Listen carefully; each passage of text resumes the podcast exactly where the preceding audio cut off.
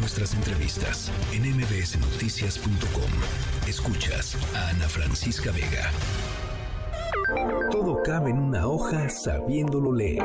Tu biblioteca. Libros para compartir por algo me siento orgulloso de ser mexicano. Por mi raza chambeadora que se levanta temprano. Por su mariachi, por sus canciones, por su comida, sus tradiciones. En otro lado la muerte se ve como el final, pero en México la honramos y le ponemos alzar.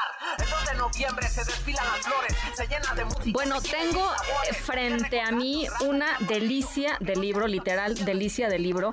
Em, Día de Muertos, Recetas y Tradiciones. Es un libro que se antoja de principio a fin. Es un libro publicado por eh, por Larus y en el que eh, Mariana Castillo y Paloma Ortiz han logrado pues plasmar algunas de las más eh, deliciosas recetas y tradiciones que eh, pues que están cerca de nosotros el Día de Muertos eh, y además por lo que platicábamos ahorita con Mariana em, recuperar algunas de las recetas pues perdidas no que de pronto quizá el pan de muerto es lo más común y se encuentra por todos lados y bla bla, bla pero hay unas cosas aquí maravillosas que son secretos bien guardados que queremos volver a, traer a la realidad. Mariana felicidades. Ella es periodista gastronómica. Mariana Castillo, muchísimas gracias por visitarnos.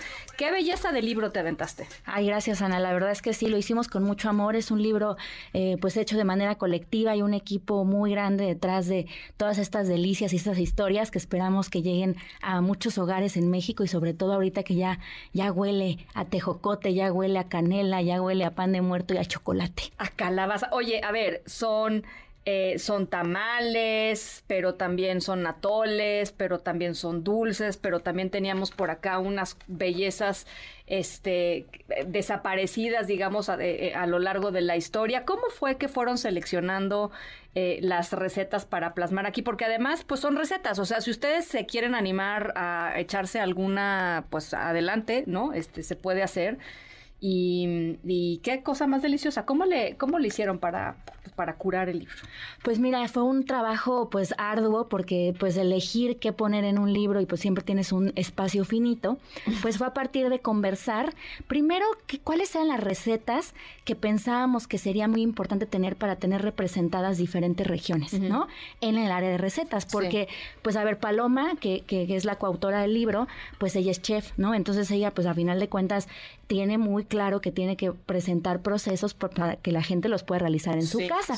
Pero desde mi lado, que pues de mi lado es más periodístico, yo decía, ajá, sí, pero pues qué premisa, cuál es nuestro objetivo con esto, porque pues hacer recetarios es desde muchos, desde muchos discursos, ¿no? Se pueden hacer recetarios que son 100% enfocados en, en el antojo, pero este es un, este es un libro con recetas que tiene el, el enfoque de mostrar la diversidad de sabores que tenemos en la cultura alimentaria alrededor del Día de Muertos, porque pues si bien en la parte de recetas van a encontrar todas estas delicias fotografiadas por Alex Vera. Qué fotografías también preciosas. Increíbles. No, aparte de, bueno, todo lo, si yo te contara todo lo que hay detrás de esa producción, bueno, fue bellísimo, ¿no? Tuvimos que esperar a que, pues fue hace un año, a esperar a tener los ingredientes indicados para hacerlo. Porque, hay unos ingredientes de temporada, o sea, de temporada, ¿no? Totalmente. Y, no aparecen en otro momento más que en esa temporada. Totalmente, o sea, hay frijoles, por ejemplo, el espelón que se utiliza para el movie, pollo, solo está pues presente en cierta época, ¿no? También camotes, calabazas, ciertos maíces, o sea, la verdad es que sí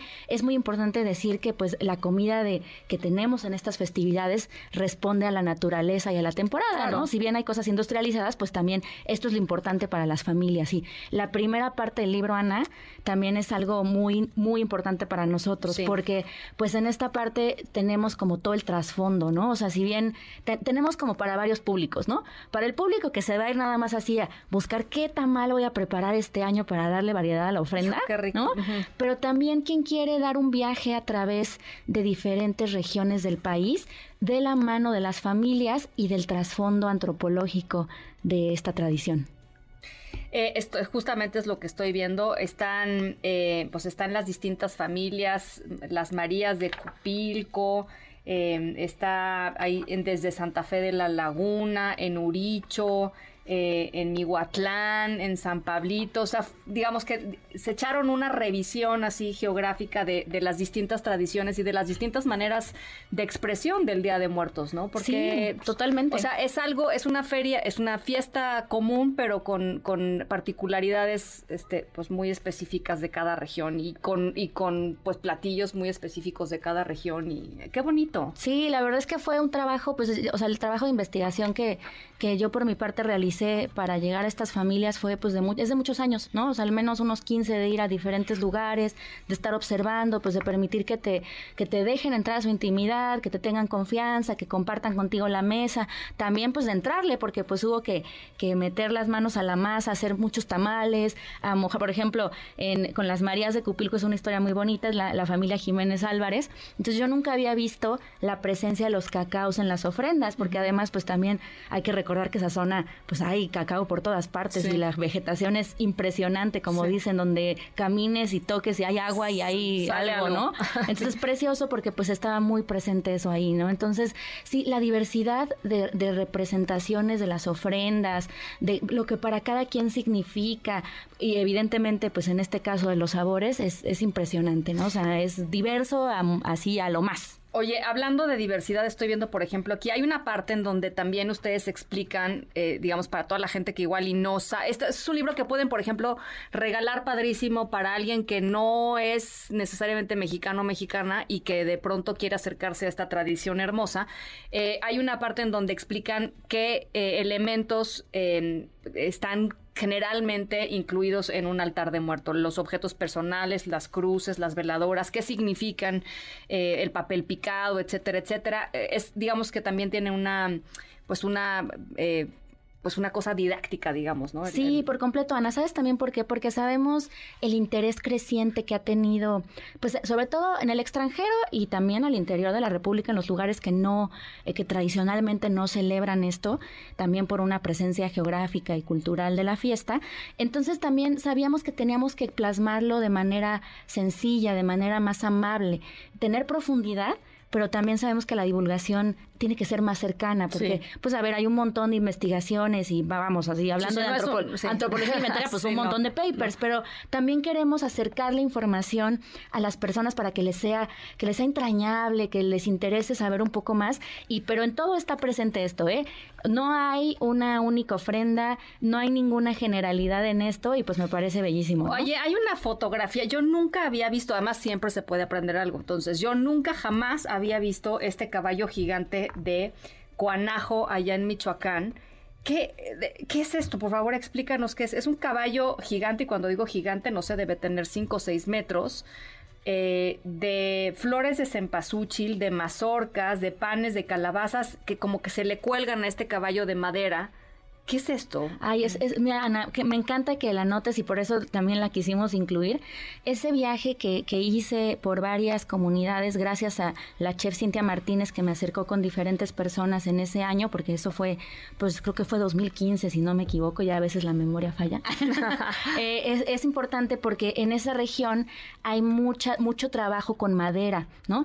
Entonces también, como te decía, por un lado, las ofrendas y todas las expresiones son representación de las labores de la zona y pues de lo que hay ahí. Entonces ahí hay muchas mazorcas, ahí hay eh, pues cempasúchil, pero del que es nativo, más chiquito, diferente. Y esto se, pueden, se pone justo en el centro del pueblo porque eso es como, el, o sea, para la gente es muy importante. Y ese día se, se, se llevan canastitas con una vela, una servilleta bordada y se entregan tamales que se elaboraron un día antes para ir entregando a las diferentes familias, ¿no? Entonces, ese, ese también es una representación porque si bien hay lugares en los que vas al panteón a compartir la comida, otros lugares donde se limpian los huesos, ¿no? Como en Pomuche, en Campeche, en este pueblo en especial, la fiesta sobre todo es de día. Gira en torno al caballo. Y, pues como es parte de todo, es parte como de lo que a ellos les importa porque es como muy vistoso, es algo que pues representa la temporada. Hay caballos así de ese tamaño enorme, ¿no? Que es el caballo de Troya de Cuanajo casi casi. Y otros muy pequeños que también pues vamos son para que los niños se involucren en la festividad. Entonces es muy hermoso estar en ese día en esa en esa comunidad, porque pues todo el tiempo ves así a la gente con sus canastitas, con su vela, todo el tiempo hay regalos, hay panes de forma de pato, porque pues también como ahí en el libro también van a poder ver la diversidad de panes de muerto que hay. Eh, bueno, un ejemplo, porque aparte hay muchísimos y seguramente nos faltaron documentar en Emil, pero lo que queremos justo es eso, que pues se vean un cachito de lo diversa y profunda que es esta tradición. Bueno, yo nada más te digo que ya se me hizo agua la boca con todo lo que estoy viendo aquí eh, y, no, y, no, lo digo este nomás por decir, o sea, lo digo de veras. ¿Cuál es tu... sí, sí, soy tragona, la verdad. ¿Cuál es tu eh, receta favorita? O sea, ¿qué, qué receta te, te, a ti te mueve y por qué? Pues mira, yo pienso que a mí me gusta mucho la parte de los panes, como uh -huh. te decía, por esta... Bueno, es que a quién no le gustan los panes. Eso, además, además yo siento que también, o sea, de repente se habla mucho y, y, quiero también decirlo porque me interesa esta conversación. A veces como periodistas siempre buscamos ahí como el ángulo, como decimos, ¿no? eh, me gusta mucho que el pan, a pesar de que pues sí las técnicas llegaron de Italia, de Francia, de otros lugares de Europa, eh, en este territorio que ya teníamos una cultura y diferentes representaciones alrededor de esto, el pan de muerto es una muestra de eso, porque representamos la naturaleza, ¿no? Sí. O sea, las palomitas que pueden ver por ahí de, de, de Tepetzintla, Veracruz, el, el, el, cocodrilo de Tamulté, las sabanas, ¿no? O sea, son representaciones de la naturaleza, ¿no?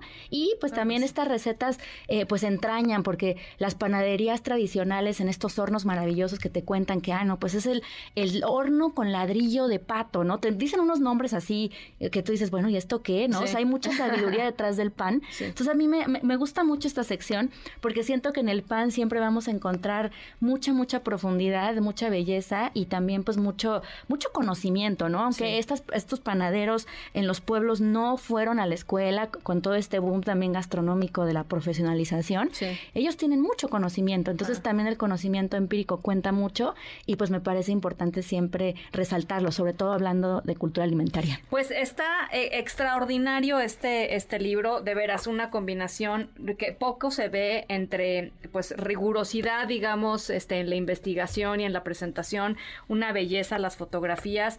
Eh, y, y, pues ahí están las recetas. Yo les animo a que pues primero lo vean, lo compren y después se animen a, a, a cocinar. Yo te diría que voy a tratar de hacer el, el mix mole de pescado que Sí, nada más que cosa es una, más aparte, deliciosa. ¿sabes algo? Como platicabas justo esta, esta recuperación y de la memoria, ¿no? Y también está presente en la comida, ¿no? El mix mole pescado, el pipián de colorines, el mextlapique, hay ahí presentes. Pipián de colorines. Ese, ese es una, es una belleza, ¿no? Y yo creo que en ese sentido podemos encontrar que eh, nuestra cultura alimentaria está llena de verdad de opciones y de, de, profundidad en técnicas, porque también eso está ahí, ¿no? Estábamos viendo hace rato el mukbipollo, ¿no? Tenemos sí, esta cosa más presencia del PIB, de Yucatán. ¿no? Maravilloso. Sí. Y ya ahorita estamos así, yo creo que ya queremos ir a no, ya, comer ya, todo ya, esto. Ya aquí tengo una triste galleta, pero pero bueno, modo, pero ya, ya, habrá que quitar este esa, esas, esos platillos de alguna ofrenda a la que vayas sí, y disfrutarlo. Sí, eh, Larus publicó este libro eh, maravilloso, Día de Muertos, Recetas y Tradiciones. Mariana, mil gracias por haber venido eh, con nosotros.